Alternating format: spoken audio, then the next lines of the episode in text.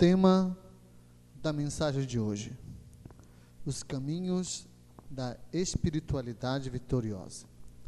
Provérbios capítulo 3, versos de 1 em diante diz: Meu filho, não esqueça da minha lei, mas guarde no coração os meus mandamentos, pois eles prolongarão a sua vida por muitos anos e lhe darão prosperidade paz. Irmãos, todos os homens podem desenvolver uma vida espiritual de vencedor ou não. Mas viver uma vida espiritual de vencedor vai depender da atitude, da conduta e de hábitos fortes desenvolvidos e levados a sério ao longo da vida. Então, ser vitorioso ou não na nossa vida espiritual vai depender muito de nós mesmos. Ser vencedor é viver padrões de vida completamente diferentes e tomar atitudes completamente diferentes das pessoas comuns. Pessoas comuns não conseguem alcançar excelência porque não se preocupam em desenvolver a vida espiritual necessária para agradar o coração de Deus. Então, irmãos, hábitos fortes podem transformar as nossas vidas. E para viver esses hábitos, precisamos levar a vida espiritual a sério. Então, entenda que nós temos em nossas mãos a decisão de termos ou não uma vida espiritual de vencedor. Se você está decidido a ter uma vida espiritual de vencedor, há alguns caminhos que nós devemos percorrer. E essa é a grande pergunta. Quais são esses caminhos que devemos percorrer? Primeiro, nós precisamos aprender a crer em Deus. Abra lá Provérbios capítulo 3, versos 5. Diz o seguinte: Confie no Senhor de todo o seu coração e não se apoie em seu próprio entendimento. Não existe vida espiritual de sucesso sem crer em Deus. E é por essa razão a fé no Criador é algo que precisa ser avaliada a todo momento em nossas vidas. Pois todo ser humano tem a tendência de esfriar em sua crença em Deus. Mas aqueles que levam a sério a sua vida espiritual estão sempre observando as variações da mente e do coração que diariamente são bombardeados por Satanás através das novelas, das ideologias e livros mundanos. Crer em Deus é um grande desafio para nós. Porque não existe vida espiritual sem crer em Deus. Então nós precisamos estar sempre de olho, precisamos sempre estar analisando, sempre estar observando como está o nosso coração. Sempre devemos estar de olho nas crenças que estamos desenvolvendo dentro de nós. Porque nós somos bombardeados diariamente no trabalho, na escola, quando se lê um livro, quando se assiste televisão, somos bombardeados diariamente para descrermos de Deus, para deixarmos de confiar em Deus, para deixarmos de acreditar no seu poder. Sementes de incredulidade são lançadas diariamente em nossas vidas. Porque o diabo quer nos afastar de uma vida espiritual vencedora. E a nossa mente, os nossos corações precisam ser avaliados constantemente. Que às vezes mal se percebe se está acreditando em coisas que vão contra a vontade de Deus. Quando se abre o olho, infelizmente, aquela mentalidade, aquele desejo, aquela aquela atitude que contradiz as verdades bíblicas, muitas vezes estão sendo vividas por nós e nós não percebemos isso. Então, querido, nós precisamos para viver uma vida espiritual vencedora, crer em Deus. Confiar em Deus. Crer que Ele é o autor de todas as coisas. crer que Ele é soberano acima de todas as coisas, que Ele é Senhor e verdadeiro e inquestionável. Essa conduta nos leva a uma vida de vencedores. Segundo, quais são os caminhos de uma espiritualidade vitoriosa? É estabelecer prioridades para uma vida espiritual saudável. Olha só o que diz o verso 6. Reconheça o Senhor em todos os seus caminhos, e Ele endireitará as suas veredas. Acredito que a oração, a leitura bíblica, o jejum e a vida de compromisso com a igreja e a célula são basicamente prioritárias para uma vida espiritual saudável. Mas existem pessoas que estabelecem prioridades mais rigorosas, que acreditamos ser importantes desde que não se perca o bom senso e a ética cristã, levando em conta que o extremismo nunca foi bem visto por Deus. Então você precisa ter hábitos espirituais saudáveis. Basicamente, você que não ora, você que não lê a Bíblia, você que não frequenta a célula, você que não está envolvido nas atividades da, da vida cristã, isso lhe afasta de viver uma vida espiritual que vai gerar uma espiritualidade vitoriosa. Entenda que ser radical também é algo que não é bem visto por Deus. Você precisa ter limite, você precisa ter controle. Mas não deixar de viver uma vida de oração, deixar de viver uma vida de leitura bíblica, isso vai prejudicar você. E como há pessoas que ao relaxar, ao deixar para trás essa essas condutas básicas acabam esfriando o coração e acabam perdendo bênçãos sem medidas nas suas vidas. Entenda uma coisa, querido, que você precisa ter prioridades. Orar precisa ser algo sério na sua vida. Ler a Bíblia precisa ser algo sério. Se afastar de coisas mundanas precisa ser algo sério. Que tem, tem certas coisas que se tornam prioridade na sua vida e que você nem percebe. Como, por exemplo, chegar em casa, ligar a televisão e assistir a novela. Para alguns se tornou uma prioridade. Outros é chegar em casa, tirar roupa, tomar um banho, dormir, não está nem aí se vai ler a Bíblia, se vai orar. Nós precisamos ser diferentes. E aí que está a grande questão. Se você quer ter uma vida espiritual saudável, essas condutas precisarão ser vividas por você. Essas condutas precisam ser levadas a sério. Porque se não for levado a sério, você estará comprometendo a sua vida espiritual. Você precisa reconhecer. O texto é bem claro. Reconheça para que você possa endireitar seus caminhos.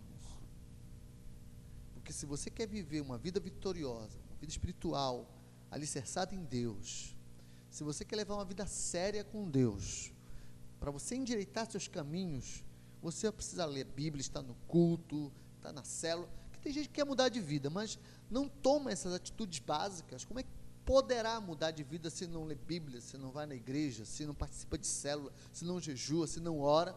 Nunca mudará. Isso precisa ser uma prioridade para que haja uma mudança, os caminhos se endireitem e você tenha uma vida espiritual saudável. Terceiro, saiba como lidar com as coisas materiais. Provérbios 3, 9. Olha só o que diz. Honre o Senhor com os, os teus recursos e com os primeiros frutos de todas as suas plantações. Aleluia. O desejo por bens materiais é algo que tem destruído com a vida espiritual de muitos irmãos. Alguns, na busca desenfreada por dinheiro, bens e fama, têm negociado valores e princípios de vida, mas que ao mesmo tempo acabam perdendo família, amigos e a paz. Todo cristão tem o direito ao melhor de Deus em sua vida. Aliás, o próprio Deus quer que vivamos do melhor. Mas o melhor não pode nos afastar de nossa salvação e vida espiritual saudável. Sabe, queridos, você tem o direito de viver o melhor, de comer o melhor, de ter o melhor. Mas isso não pode prejudicar a sua vida espiritual. Tem pessoas que, por causa da prosperidade, vão para o inferno. Tem pessoas, por viverem uma vida maravilhosa, humanamente falando, estão caminhando para uma vida espiritual fracassada, derrotada. O desejo por coisas materiais é algo que precisa ter equilíbrio. É sempre bom ter o melhor, conquistar o melhor, mas tudo isso precisa ser com equilíbrio. Essa, essa questão é, precisa ser levada a sério por nós. Tem gente que ao adquirir um carro se afasta de Deus. Ao conquistar uma casa se afasta de Deus. Ao conquistar um relacionamento se afasta de Deus. E o pior de tudo, tem gente que prospera e não quer entregar aquilo que pertence a Deus. Endurece seu coração. Porque dar o dízimo de um salário mínimo é uma coisa, dar o dízimo de um milhão é outra. Então, as pessoas, infelizmente, não estão honrando a Deus como deveriam.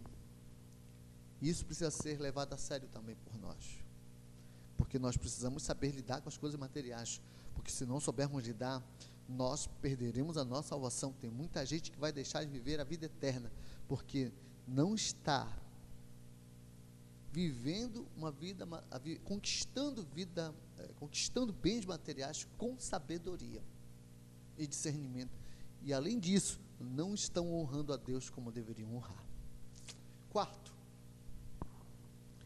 abra o coração para a disciplina. Provérbios 3, versos 11 e 12 diz o seguinte: Meu filho, não despreze a disciplina do Senhor, nem se magoe com a sua repreensão Pois o Senhor disciplina quem ama, assim como o pai faz ao filho de quem deseja o bem. O ser humano, em sua caminhada espiritual, ele nem sempre acertará a vontade de Deus. Até porque a natureza pecaminosa não nos permite viver a excelência espiritual que desejamos. Mas é neste momento de falha é que somos corrigidos e instruídos a consertar nossos erros.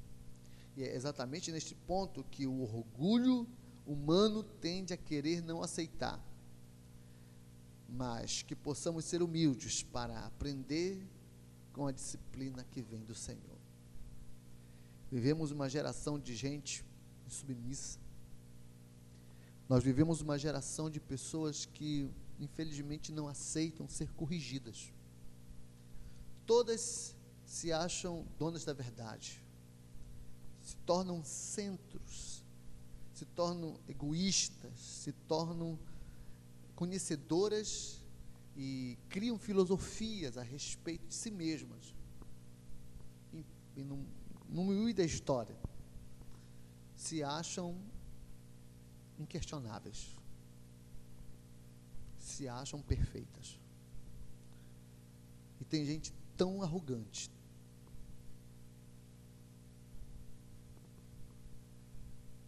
E tem gente tão soberba que não pode ser chamada a atenção, não aceita, fica agoniada, o coração endurece, os ouvidos coçam, incomoda. Tem gente que não gosta de disciplina, mas o problema é que nós não somos perfeitos. Cedo ou tarde você vai errar. Cedo ou tarde eu ou você iremos cometer uma falha. Porque aonde há ser humano, há imperfeição. O ser humano não é perfeito. O ser humano não é capaz de fazer tudo 100%. Tem muita gente que gosta de excelência, mas não existe 100% de excelência, porque nós somos seres humanos pecadores. Sempre há uma falha. E quando falhamos, necessitamos ter um coração humilde, um coração contrito, capaz de ouvir, de aceitar aquilo que Deus quer para nós. Às vezes os nossos erros acontecem para que venhamos a amadurecer. Às vezes os erros acontecem para que possamos nos despertar para uma vida espiritual melhor. Às vezes o nosso pecado nos desmascara, o nosso pecado nos faz viver uma conduta errada, para que possamos entender certos valores. Mas o coração arrogante, o coração soberbo, o coração cheio de, de egoísmo, ele não aceita aprender, porque acha que já sabe demais. Mas que isso seja corrigido em nossos corações. Quinto, tenha prudência e discernimento, como está em Provérbios 3, 21.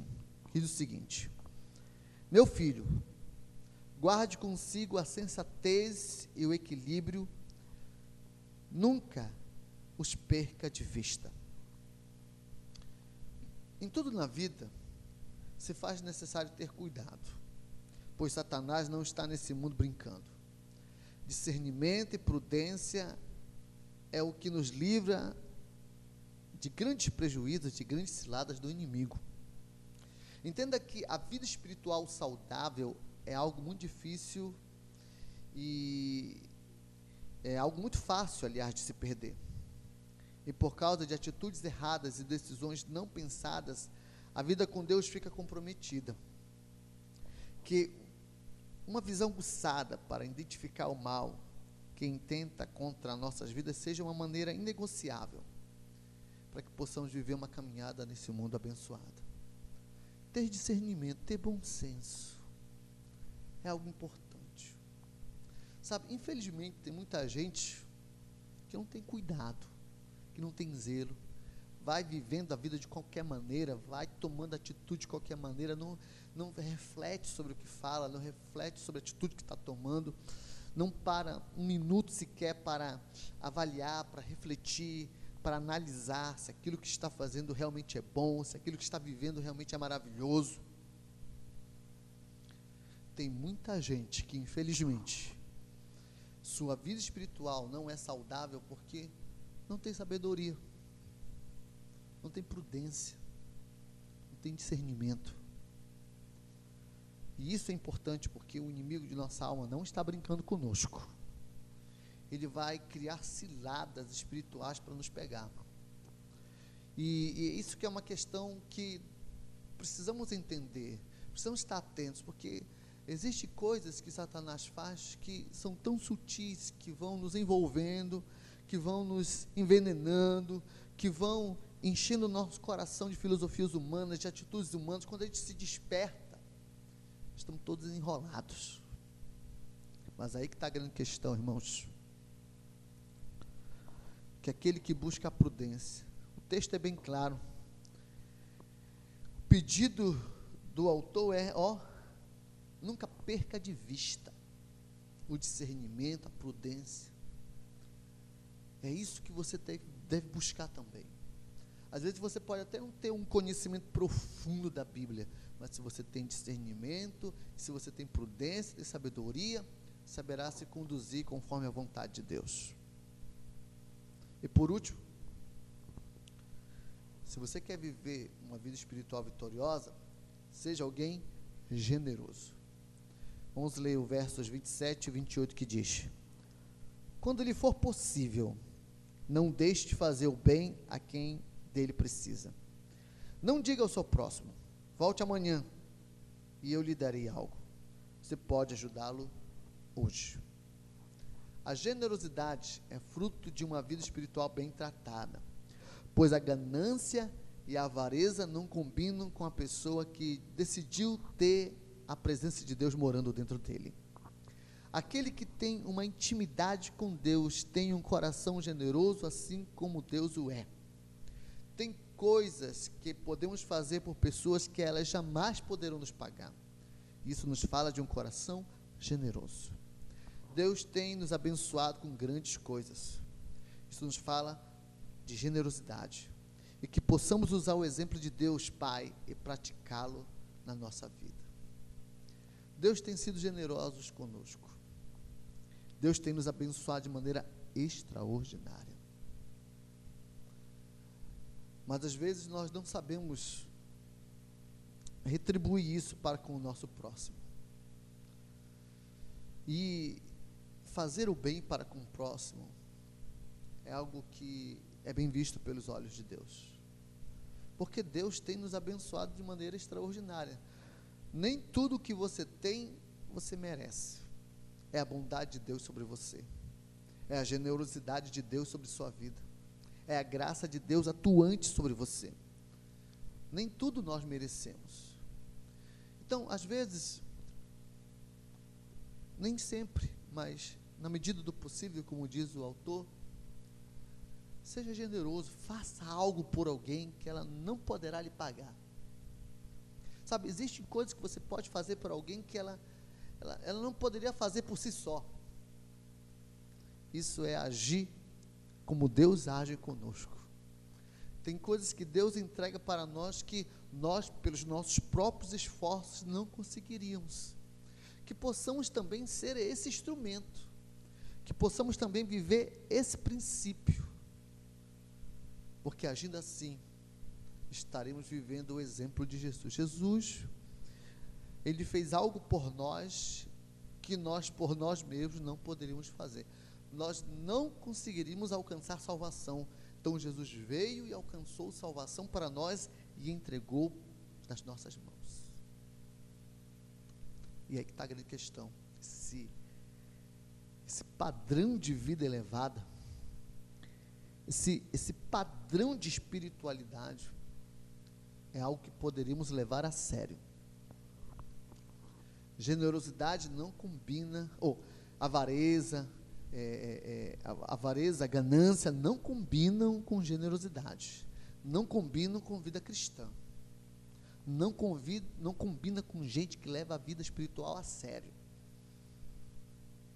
Quando eu lembro de Cornélio, a palavra de Deus diz que ele era um homem que tinha uma vida espiritual e que Deus viu dos céus a sua generosidade. Então, quando um pastor pede uma oferta na igreja, seja generoso. Quando alguém lhe pede uma ajuda, seja generoso. Quando você observar que alguém está precisando de ajuda, seja generoso. Generosidade é uma característica do cristão. Pessoas que realmente vivem uma vida séria, uma vida espiritual saudável, não conseguem ser pessoas mesquinhas, que não conseguem ter a capacidade de apoiar, de ajudar o seu próximo. E aí que está a grande questão. Deus não nos dá prosperidade para apenas acumular. Deus nos dá prosperidade para abençoarmos outras vidas. Porque Deus, Ele não vai fazer cair chuva de dinheiro, mas Ele vai prosperar a sua vida para que você distribua prosperidade e ajude pessoas em suas dificuldades. Sabe, às vezes as pessoas não entendem isso. Existem pessoas que Deus escolheu para usá-las como instrumento para abençoar outras vidas. Mas infelizmente Satanás tem entrado no coração de alguns e eles apenas estão acumulando, acumulando, acumulando e não levarão nada. Eu conheço empresários que compraram grandes fazendas, mas nunca pisaram lá. Alguns até morreram e nunca pisaram em certas fazendas que compraram. Apenas acumularam bens, mas não fizeram desses bens algo bom para as outras pessoas. Então entenda essa grande verdade. Deus quer lhe dar o melhor, mas o melhor que Deus lhe der, aprenda a usar isso para ter a capacidade de ser generoso para aqueles que precisam e necessitam para concluir. Será que realmente estamos desenvolvendo uma vida espiritual que nos garanta uma vida de vencedor às horas de Deus? Será que realmente o que estamos vivendo nos garante uma vida espiritual abençoada? Será que realmente estamos crendo em Deus? Será que realmente estamos estabelecendo prioridades para uma vida espiritual saudável? Será que Estamos sabendo lidar com os bens materiais? Será que somos pessoas capazes de viver e, e, e aceitar disciplinas em nossas vidas? Será que temos prudência e discernimento? Será que somos generosos? Sabe, irmãos, que possamos aplicar esses princípios ao cotidiano de nossas vidas. Deus quer que nós venhamos viver o melhor. Deus quer que nós sejamos pessoas abençoadas. Que essa palavra fique guardada no seu coração.